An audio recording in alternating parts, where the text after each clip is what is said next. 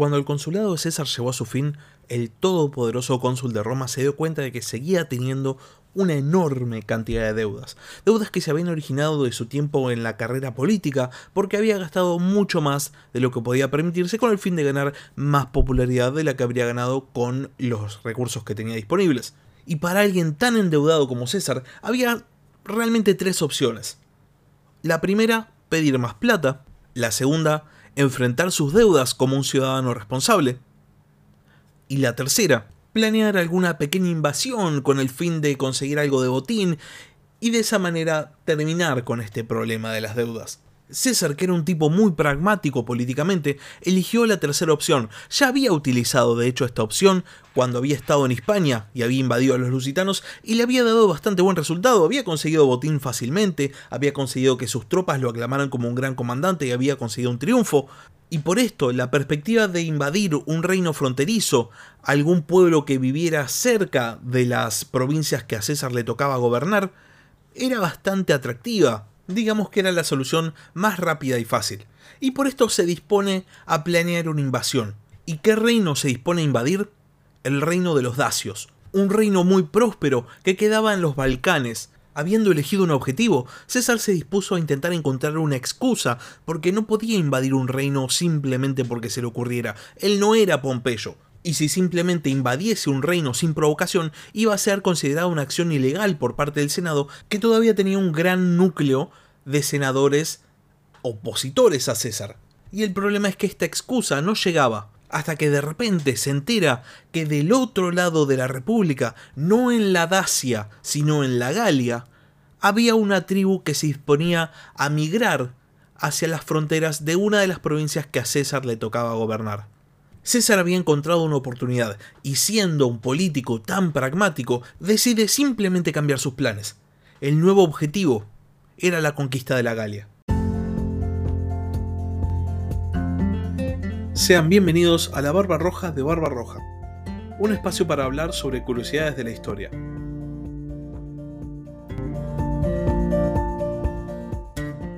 El triunvirato había resultado César Pompeyo y Craso dominaban efectivamente la República, controlaban las magistraturas más importantes y aparte tenían el control una gran parte del Senado. Básicamente estos tres hombres podían gobernar la República a su antojo. Sin embargo, pese a ser figuras políticas tan prominentes, esto no significaba que estuviesen exentos de obligaciones. En el caso de César, la obligación más importante que tenía para cumplir eran sus deudas, deudas que acarreaba desde su temprana carrera política, desde que había sido un edil curul y había organizado juegos en la ciudad de Roma con el fin de ganarse el apoyo de la plebe. Cuando el mandato de César como cónsul finaliza en el 58 a.C., César se ve ante la obligación de cumplir con sus compromisos de pago. El tema es que no tenía manera de afrontar estos compromisos porque había gastado una enorme cantidad de dinero, mucho más del que jamás podría haber conseguido simplemente con una carrera política, básicamente como cualquier político de nuestras democracias actuales.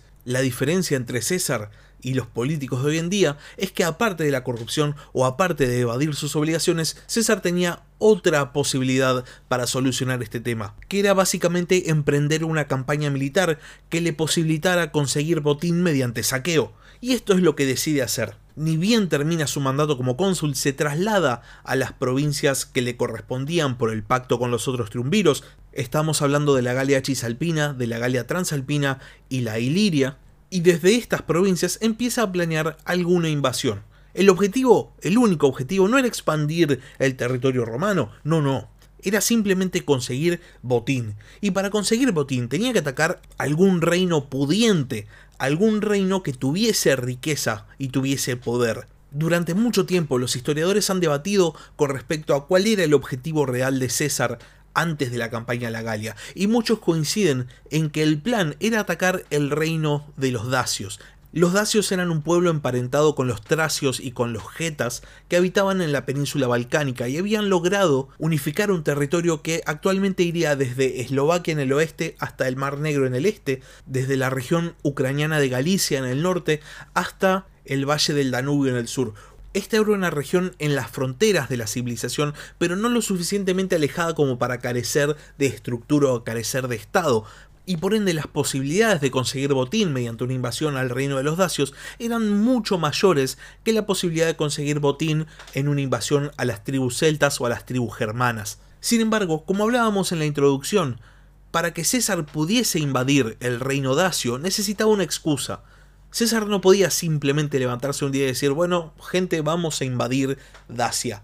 Pero parecía que estaba bastante dispuesto a, ante la menor provocación, invadir y ustedes se preguntarán cómo se llega a esta conclusión siendo que han pasado más de 2000 años desde este hecho. Bueno, la cuestión es que César, ni bien viaja a sus provincias, decide acuartelar a las legiones que tenía su mando en la ciudad de Aquilea o Aquilea, que era básicamente la puerta de salida desde Italia hacia los Balcanes específicamente. Ahora bien, la campaña contra el reino de los dacios nunca se realiza, porque mientras César estaba planificando alguna conquista, se entera de que hay una tribu celta, una tribu gala, la tribu de los helvecios, que planean migrar desde sus tierras, en la Helvética, hacia un territorio muy cercano a la Galia Transalpina. Cuando César se entera de esto, decide, sin dudar, cambiar drásticamente sus planes. El porqué de la decisión de los helvecios es una cuestión bastante particular. Había un noble helvecio de nombre Orgetorix que había convencido no solo a los miembros de su tribu, sino también a los miembros de otras dos tribus, que lo que tenían que hacer era abandonar sus tierras ancestrales y moverse hacia otro lugar. Parece que el motivo que Orgetorix había dado era la belicosidad de las tribus germanas del otro lado del Rin, pero aparte había un motivo oculto. Orgetorix pretendía ganar la suficiente influencia en su tribu como para ser elegido el nuevo líder.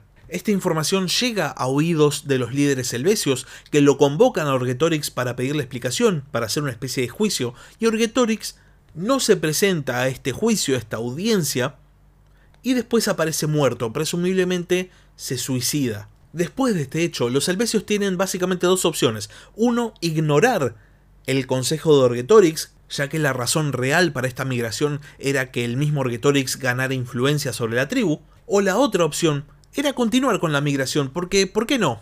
Ya habían pasado tres años preparándola, así que si ya estaban tan comprometidos con migrar, simplemente podían migrar. Y esto es lo que deciden hacer los helvecios.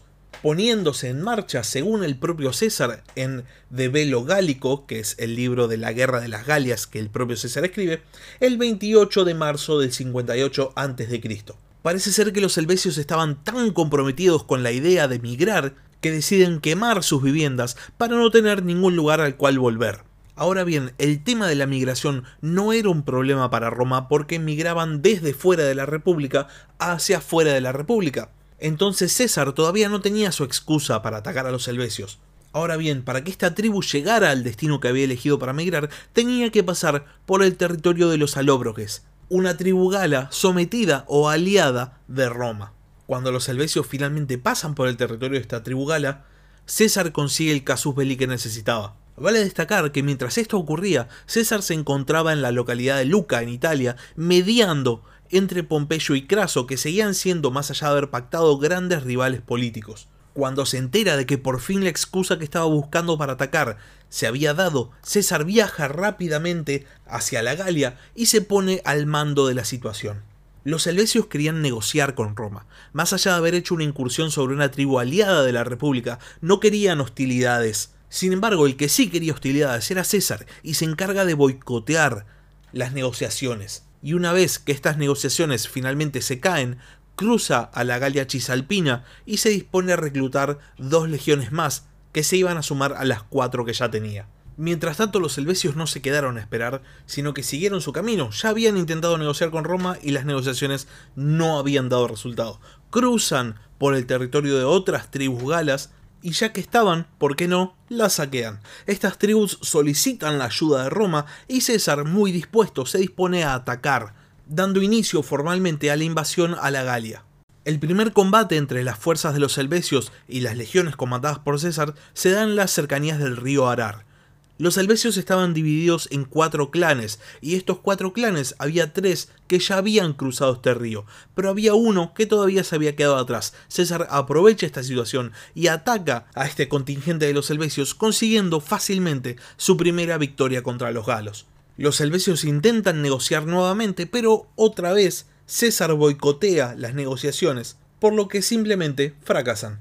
Una vez más, los helvecios, viendo que no podían negociar con César, prosiguen su camino y son seguidos por los romanos durante 15 días, después de los cuales los suministros de César empiezan a escasear y por este motivo decide pegar la vuelta e ir hacia Vibracte, la capital de los Eduos, una tribu gala aliada de Roma. Y de repente los helvecios se encuentran ante una posibilidad. Pueden proseguir y terminar su viaje, o pueden darse media vuelta ellos también y ahora pasar a ser los perseguidores en vez de los perseguidos y deciden hacer justamente esto último. Cuando César llega a una colina cerca de Vibracte, finalmente decide presentar batalla. A las seis legiones que comandaba se le sumaron, según Plutarco, 20.000 soldados auxiliares de las tribus aliadas de Roma, entre los cuales se contaban 4.000 jinetes de los Eduos, por su parte, los helvecios tenían una fuerza enorme, que es ciertamente exagerada por las fuentes romanas, y por las fuentes romanas me refiero al propio Julio César, pero sin embargo podemos adivinar que el número debe haber sido muy elevado.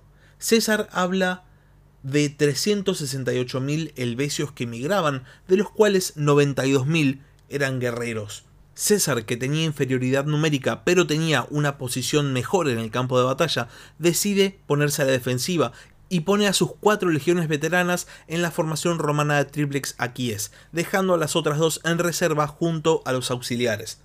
Los helvecios por su parte formaban en muro de escudos, una especie de formación tipo falange muy propia de los pueblos bárbaros de esta época, y se dispusieron a cargar sobre la formación romana dando inicio a la batalla de Vibracte. Los romanos, que estaban en una posición más elevada, al estar ocupando una colina, arrojaron sus pilum sobre los atacantes y después cargaron colina abajo, haciendo retroceder al ejército helvecio, que se refugió en una segunda colina. Mientras los romanos estaban cargando, llegan en ayuda de los helvecios otras dos tribus, la tribu de los bollos y la tribu de los tulingos, los helvecios, por su parte, viendo que llegaban refuerzos, se disponen a cargar una vez más sobre el ejército romano. César en este momento tiene que improvisar. La formación típica de las legiones no le sirve, porque no puede estar en una posición estática mientras es atacado por varios flancos. Por este motivo manda a las dos primeras líneas del triplex Aquíes contra los helvecios, mientras que manda a la tercera línea a atacar a los recién llegados, consiguiendo derrotar a las líneas enemigas parte de los helvecios se vuelven a refugiar en la colina en la cual ya estaban y otra parte decide ir hacia su campamento. César, viendo esta oportunidad, carga contra el campamento helvecio, donde estaban no solo las posesiones de la tribu, sino también todos los no combatientes. Los romanos asaltan el campamento y masacran a todos los helvecios que encuentran. Los que logran sobrevivir, unos 130.000 según César, se refugian con la tribu de los lingones. César recién los va a perseguir después de tres días, y los helvecios deciden capitular. César acepta la rendición a cambio de rehenes, a cambio de bienes y a cambio de que vuelvan a sus tierras, aunque los bollos se quedan por petición expresa de los Eduos. Después de semejante victoria, varios líderes tribales galos organizan una reunión, una especie de consejo, y lo invitan a César para felicitarlo y para informarle de que había otras situaciones a las cuales le podía prestar atención dentro de la Galia. Se referían expresamente a una situación que se había generado a base de una guerra entre los Eduos y los Arvernos, otra tribu gala que después va a tener protagonismo los arvernos habían contratado mercenarios germanos y los germanos habían llegado en grandes cantidades viendo grandes posibilidades de conseguir riquezas a costa de la guerra de otras tribus. Y el tema es que los germanos, específicamente la tribu de los suevos, comandadas por el rey Ariovisto, habían decidido quedarse en la Galia, porque habían encontrado nuevas posibilidades de conseguir más botín, dígase, saqueando tribus galas. Y son justamente los líderes de estas tribus los que le piden a César que interceda. César, por su parte, posiblemente también considerando que podría conseguir botín a costa de los suevos, manda un emisario a Ariovisto proponiéndole un encuentro. Ariovisto se niega, dice que no puede confiar en César, y entonces César le responde que si no se va a reunir con él, entonces directamente va a pasar a ser un enemigo personal del general romano por sus agravios contra las tribus aliadas de Roma el rey de los huevos parece no darle mucha importancia a este tema y se dispone a proseguir con sus planes, que en este caso consistían en atacar la ciudad de Besontio, la capital de los secuanos. César marcha hacia esta ciudad y evita que Ariovisto la tome, y en este punto ambos líderes pactan una reunión para negociar. Como prueba de buena fe, ambos líderes solo podían llevar a la reunión sus respectivas caballerías, mientras que la infantería de ambos ejércitos iba a quedar apostada en sus respectivos campamentos. La reunión entre Ariovisto y César es un completo fracaso. ¿Por qué? Porque la caballería de Ariovisto, en el medio de la reunión, decide atacar a la caballería romana. A los pocos días, sin embargo, Ariovisto pide a César que mande emisarios para seguir negociando. César accede, manda emisarios y cuando llegan al campamento suevo, Ariovisto los captura. Y seguramente en ese momento César se dio cuenta de que una negociación iba a ser imposible. Viendo posiblemente que el conflicto iba a tener para largo, decide fortificar su posición construyendo dos campamentos. Uno de estos campamentos es atacado por una parte de las fuerzas de Ariovisto en una especie de incursión que termina en derrota para los suevos. Después de este fallido ataque, César pregunta a los prisioneros germanos por qué Ariovisto no estaba atacando con todas sus fuerzas. Los prisioneros le responden que Ariovisto había recibido un presagio de que solo iba a obtener una victoria después de la luna llena. César entonces se da cuenta de que la moral de su enemigo dependía de sus creencias religiosas y decide aprovechar esta situación y tomar la iniciativa. César ataca directamente al campamento suevo en lo que se conoce como la batalla de Bosgos los romanos formaban en triplex aquíes y por su parte los suevos formaban en muro de escudos.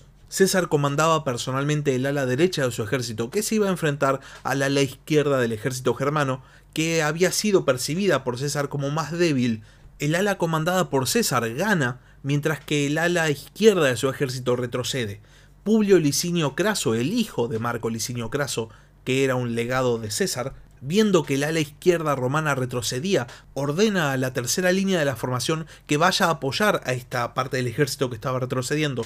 Y de esta manera los romanos pasan a ganar en los dos sectores de la batalla. Los suevos, viendo esta situación, huyen hasta cruzar el río Rin. El historiador romano Apiano afirma que en esta batalla murieron 80.000 germanos, mientras que una buena cantidad también fueron transformados primero en prisioneros e inclusive algunos terminaron sirviendo en el ejército de César.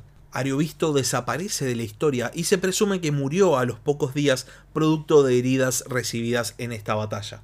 En muy poco tiempo, César había logrado derrotar a dos grandes ejércitos de tribus enemigas. Posiblemente ya había conseguido botín suficiente para saldar la gran mayoría de sus deudas, sin embargo, ya que ya estaba en una campaña en la Galia, decide proseguir, en el año 57 a.C., es decir, un año después de iniciar la campaña, realiza una expedición contra los belgas, una tribu gala que habitaba lógicamente en la actual Bélgica. Los belgas habían atacado una tribu aliada de Roma y esta tribu había solicitado una vez más la ayuda de César. César ya había desarrollado una especie de modus operandi, básicamente tribu que es atacada y es aliada de Roma pide ayuda a César, César ataca y consigue botín. Siguiendo esta secuencia, César comanda sus fuerzas y se dispone a castigar a los belgas en nombre de la República. Sin embargo, el proceder de César ya era bastante conocido en toda la Galia, y los belgas se esperaban que los romanos los atacasen.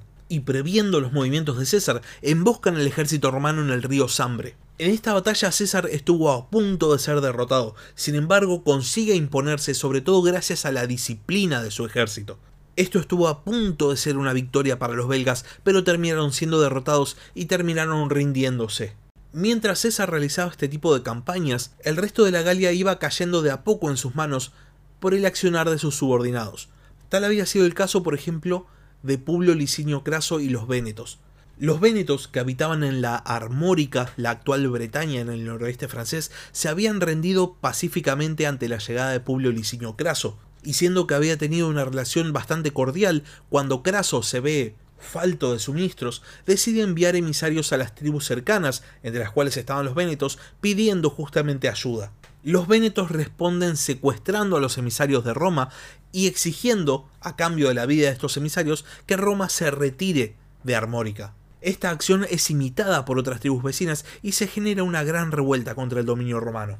César en este momento estaba en Italia mediando entre Pompeyo y Craso, que no tenían una buena relación, y estaban en una especie de conferencia en la ciudad de Luca. Cuando se entera de esta situación, decide tomar cartas en el asunto.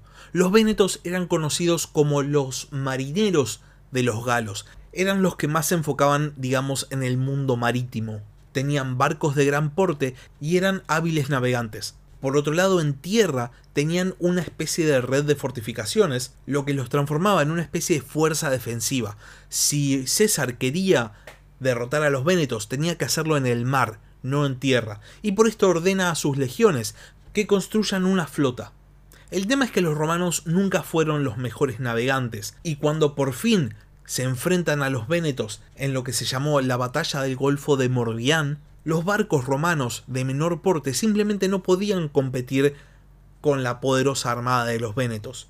Literalmente las fuentes romanas dicen que los proyectiles lanzados desde la armada de César no podían dar en el blanco porque los barcos de los vénetos eran simplemente demasiado altos para los barcos romanos. Y entonces, viendo que no se puede ganar a distancia, la flota romana decide hacer lo que la flota romana sabía hacer mejor, abordar a los barcos enemigos y enfrentarse cuerpo a cuerpo. El problema con esto es que el mar estaba muy picado el día de la batalla, lo que hacía básicamente imposible el abordaje, hasta que en un momento, de repente, el viento cesa y el mar se tranquiliza. Cuando el mar se plancha, los romanos aprovechan la oportunidad y se lanzan al abordaje contra la flota de los vénetos, llevando el combate a un lugar donde ellos estaban cómodos. De esta manera, los barcos de los Vénetos fueron cayendo uno a uno hasta que por fin lo que quedaba de la armada se dispersó. Ya sin flota que los protegiese, los fuertes de los Vénetos fueron un objetivo sencillo para el ejército romano y César terminó consiguiendo una nueva victoria con la cual selló el dominio de Roma sobre la Galia. Sin embargo, para César, la Galia no era suficiente y sabía que había territorios tanto cruzando el Canal de la Mancha como cruzando el río Rin, territorios en los cuales posiblemente podía conseguir más botín, más riquezas. Poco tiempo después de la victoria sobre los vénetos, los germanos deciden realizar una nueva incursión al oeste del Rin, cruzando la Galia e instalando un campamento en el río Mosa. Desde ahí atacan un poblado matando a 6.000 romanos y forzando una reacción de César. César una vez más reúne a su ejército y se dirige al campamento enemigo a negociar. Las negociaciones una vez más fracasan y cuando la caballería germana se estaba alejando de la reunión, César aprovecha la oportunidad y ataca directamente el campamento germano, donde se encontraba la población no combatiente. El ejército romano asesina a una enorme cantidad de germanos no combatientes, y termina forzando a las tribus invasoras a cruzar el Rin nuevamente. César, sin embargo, no se contenta con simplemente expulsar a los germanos, y siendo que ya tenía el control sobre la Galia, construye un puente sobre el Rin y se dispone a cruzar.